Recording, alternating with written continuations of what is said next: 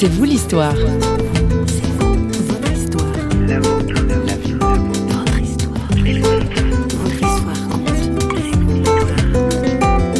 me suis dit, bah, ce que je vais faire maintenant, je vais prendre les livres qui parlent de Jésus. Euh, ce personnage de Jésus, je l'ai trouvé absolument fascinant. Alors, il faut remettre dans le contexte, j'étais un adolescent en pleine révolte, et puis tout d'un coup, en découvrant ce personnage de Jésus, eh bien, je le voyais comme un révolté. D'un coup, ce Jésus, dont je ne connaissais pas grand-chose en fait dans le fond sur lui, tout d'un coup, je me suis rendu compte, eh bien en fait, qu'il n'était pas si loin de moi. Je m'identifiais à lui, et je trouvais ça euh, vraiment euh, extraordinaire. Aujourd'hui, C'est vous l'histoire s'intéresse à un homme qui a fait la une d'une page locale du grand quotidien régional Ouest France. Ado rebelle devenu pasteur, titrait la presse. Nous accueillons Fabien Fourcas, la trentaine, originaire de Besançon. L'invité de C'est vous l'histoire a perdu son père alors qu'il avait 4 ans. Avec sa mère, il a connu la chaleur d'une église évangélique, mais ce n'est pas pour autant qu'il a eu l'adolescence facile. Des questions existentielles le travaillaient. Il partage son itinéraire de foi, une fois raconté au micro de notre journaliste François Sergi. Mathieu Fourcas, bonjour. Bonjour. Comment est-ce que vous êtes devenu chrétien? J'ai eu vent que, ça a été un peu mouvementé? Alors, euh, c'est un cheminement qui a commencé lorsque j'avais 4 ans. En fait, mon père est décédé lorsque j'étais euh, encore petit, hein, à l'âge de 4 ans. Et à partir de ce moment-là, ma mère a commencé à retourner à la foi dans laquelle elle avait grandi quand elle était petite, euh, donc dans l'église catholique. Et puis, euh, donc de l'âge de 4 ans à l'âge de 10 ans, chaque semaine, avec ma mère, on allait à l'église catholique, à la messe. Et à l'âge de 10 ans, euh, ma mère a fait un malaise.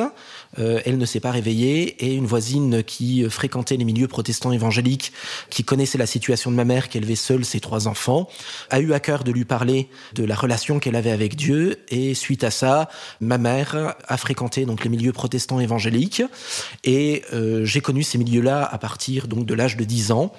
Et puis on a vécu donc euh, tout un ensemble d'expériences, de réflexions que l'on a eu autour de la foi. Dieu est devenu présent dans le foyer, la lecture de la Bible était là. Et puis, euh, je vais dire, j'ai suivi ma mère jusqu'à l'âge de 13 ans. Et à 13 ans, j'ai eu une adolescence très rebelle. J'ai vraiment rejeté tout ce qui était euh, des choses de Dieu. Je me suis mis à avoir des fréquentations euh, qui n'étaient pas forcément les meilleures. Vous manquez d'un père? Je manquais d'un père. C'était vraiment quelque chose de, de clairement visible dans l'éducation. Et en, en, relisant justement cette période de l'adolescence, je manquais de cette, de cette norme qui était nécessaire pour mon éducation. Alors ça donne quelques exemples. Je me souviens par exemple que lorsque on allait pour sortir euh, avec des amis, les amis disaient là maintenant euh, je ne vais pas plus loin dans les bêtises parce que si mon père l'apprend, je sais que je vais passer un mauvais quart d'heure. Alors que pour moi, euh, je ne me mettais vraiment aucune limite, oui. parce que ben, pour moi le but était vraiment de rechercher jusqu'au bout là où je pouvais aller. Et donc voilà, je, je ne me fixais pas de limite, sauf à un moment où j'ai pris conscience qu'il y avait la mort qui arrivait au bout. Depuis l'âge de 4 ans, j'avais pris conscience que nous n'étions pas éternels sur cette terre, et particulièrement à l'âge de l'adolescence. Et c'est là, à partir de ce moment-là, qu'est venu se fixer une limite dans ma vie. C'est cette question justement de euh, l'éternité. Et alors, qu'est-ce qu'on vient faire ici-bas? Est-ce qu'il y a quelque chose après la mort qui est venu vraiment comme une réflexion très forte pendant l'adolescence?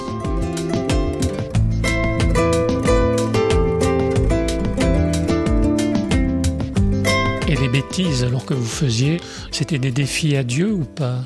Je ne le mettrais pas comme défi à Dieu, je pense que c'était plus des défis vis-à-vis -vis de la société. Et j'étais aussi extrêmement violent. Pour donner une idée, donc la, la police passait pratiquement toutes les semaines à la maison. J'étais vraiment dans une période très très difficile et très compliquée. Donc vous écartez de Dieu et quand est-ce que vous allez le retrouver? Eh bien, c'est à l'âge de 16 ans. Donc, justement, cette question du, sens de la vie et où est-ce que j'allais passer l'éternité. Et pour moi, le moyen de répondre à cette question se trouvait justement dans la religion. Et ce que j'ai fait, donc, euh, à l'âge de 16 ans, j'ai repris la Bible que ma mère m'avait offert quand j'étais enfant. Je me suis mis à la lire. Et il s'est passé un truc d'absolument formidable, c'est que j'ai trouvé que c'était un livre passionnant. Et alors je me suis dit, bah, ce que je vais faire maintenant, je vais prendre les livres qui parlent de Jésus et euh, ce personnage de Jésus, je l'ai trouvé absolument fascinant. Alors, il faut remettre dans le contexte, j'étais un adolescent en pleine révolte, et puis tout d'un coup, en découvrant euh, ce, ce, personnage de Jésus, euh, je regardais aussi ça. un révolté pour vous? Pardon? Vous le voyez aussi comme un révolté? Eh bien, je le voyais comme un révolté. Et c'est vraiment épatant. D'un coup, ce Jésus, dont je ne connaissais pas grand-chose, en fait, dans le fond, sur lui, tout d'un coup, je me suis rendu compte, eh bien, en fait, qu'il n'était pas si loin de moi. Vous pouviez vous identifier à lui. Je, je, m'identifiais à lui. Et je trouvais ça euh, vraiment euh, extraordinaire. Et suite à ça, je me suis dit, bah, maintenant, il faut que tu ailles plus loin et il faut que tu euh, rejoignes une église. Et puis, en allant à l'église, eh bien, j'ai arrêté de fumer. Et, et je Comme me suis ça, du jour au lendemain? Euh, Du jour au lendemain. Du jour au lendemain, euh, j'avais demandé euh, à un pasteur de prier pour moi et puis j'ai arrêté de fumer. Et puis, quelques semaines après, euh, il y avait un temps de prière à l'église. Je suis allé euh, auprès du pasteur et je lui ai expliqué que euh, je voulais euh, vivre une expérience avec Dieu. Et au moment où il a prié, j'ai vécu quelque chose d'extraordinaire. J'ai vraiment senti l'amour de Dieu qui m'atteignait dans mon cœur. J'ai été convaincu que le ciel existait, convaincu que l'enfer existait. J'ai été convaincu que Dieu me préparait une place auprès de lui. J'étais en larmes, enfin c'était vraiment quelque chose de bouleversant. Et le pasteur m'a fait venir devant l'église et il m'a dit, bah, raconte ce qui s'est passé. J'ai juste dit que ma vie avait changé. Et j'avais juste vécu ça, mais je savais qu'à partir de ce moment-là, ma vie serait totalement différente. Et c'est ce qui s'est passé. J'ai quitté mes relations dans le quartier. Je vais dire au début, euh, j'avais bien compris que euh, les attitudes que j'avais dans mon quartier n'étaient pas en adéquation avec la foi chrétienne. Donc euh, je me suis dit que c'était bon de prendre une distance vis-à-vis de ça. Et puis vraiment, ma vie a pris une orientation totalement différente. Je ne travaillais pas, je n'avais même pas envie de travailler. Et puis j'ai compris qu'un chrétien euh, ne peut pas vivre de façon illicite. Et donc je me suis mis à, à reprendre des études, à reprendre un travail. Et voilà, donc je vais dire une, une véritable réinsertion dans la société.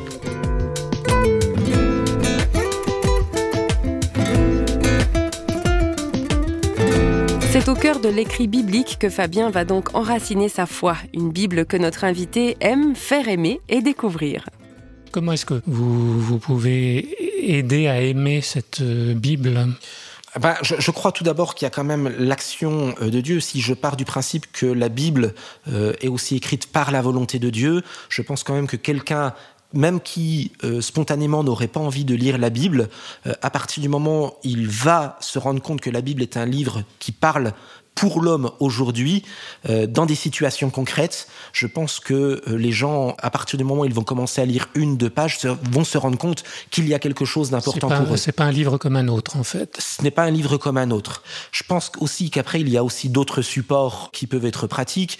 Euh, je pense par exemple à des églises, euh, et entre autres particulièrement dans les églises protestantes évangéliques, où il y a bien souvent des supports musicaux qui sont beaucoup plus adaptés pour les générations de jeunes, ou bien même des camps qui sont organisés pour des jeunes, des adolescents ou euh, euh, des jeunes hommes ou jeunes femmes.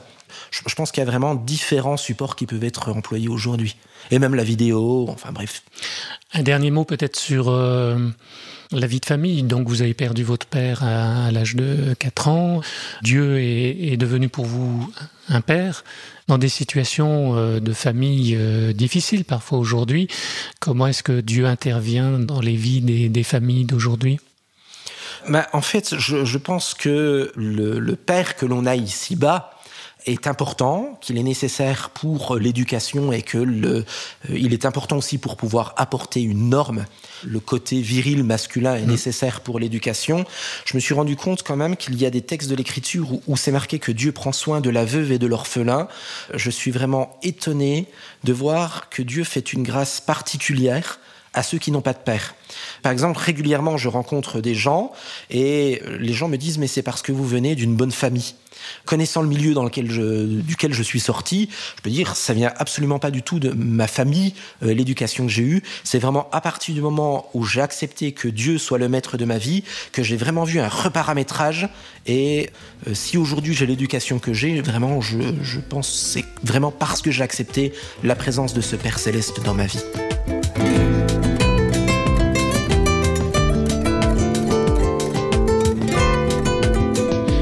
Question rituelle. euh, Quel passage de la Bible, quel verset de la Bible vous a particulièrement touché et accompagné Euh, alors je vais dire ça dépend, euh, ça dépend de quelle période de ma vie. Je vais dire la première étape euh, celle de l'adolescent rebelle qui devient euh, un homme mature et responsable, ça a été beaucoup le passage de Romains 8, verset 1, qui dit il n'y a maintenant plus aucune condamnation pour ceux qui sont en Jésus-Christ.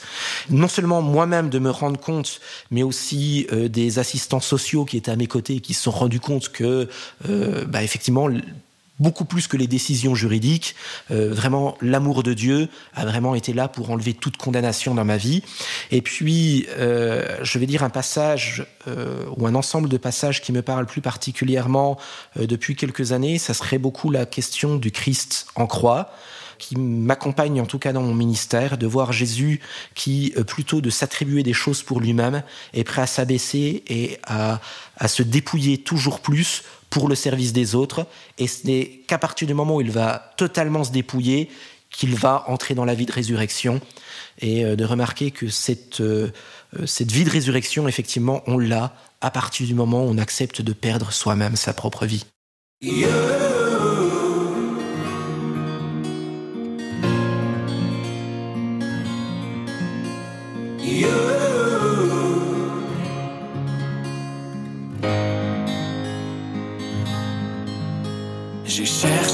À mon existence. J'y ai laissé mon innocence. J'ai fini le cœur sans défense. J'ai cherché l'amour et la reconnaissance. J'ai payé le prix du silence. Je me blesse et je recommence. Tu m'as comme donné l'envie d'être moi. Donné un sens à mes pourquoi. Tu as tué la peur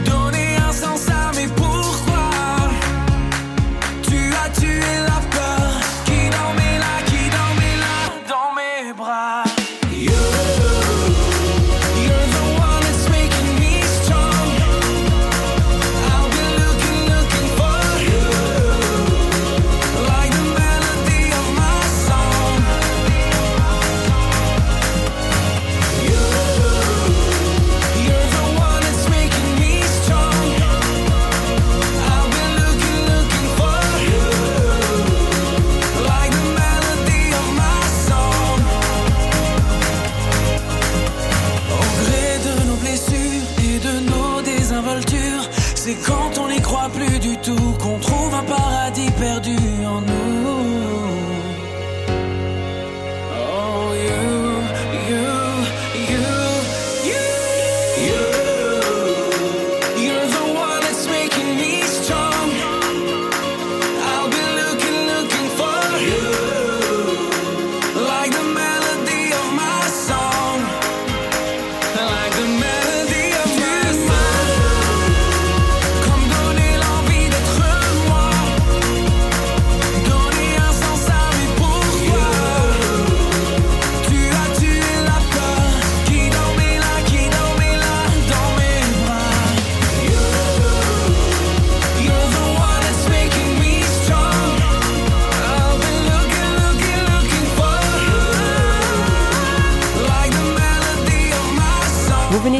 Amir, j'ai cherché. Accepter de perdre sa vie, c'est en vérité la gagner, car notre invité Fabien Fourcas fait allusion en sa conclusion à cette parole de Jésus qui dit ⁇ Celui qui aura perdu sa vie à cause de moi la trouvera ⁇ Et oui, ceux qui cherchent Dieu le trouvent et se trouvent en même temps. Un curieux programme, à tenter qui sait. Il est temps pour nous de se quitter, mais avant cela, je vous rappelle que toutes nos émissions sont préparées par Radio Réveil et qu'elles se trouvent sur un seul site, parole.fm. À noter également que nous sommes présents sur les réseaux sociaux. Eh ben oui, nous sommes partout. Allez, cette fois-ci j'y vais. Bye bye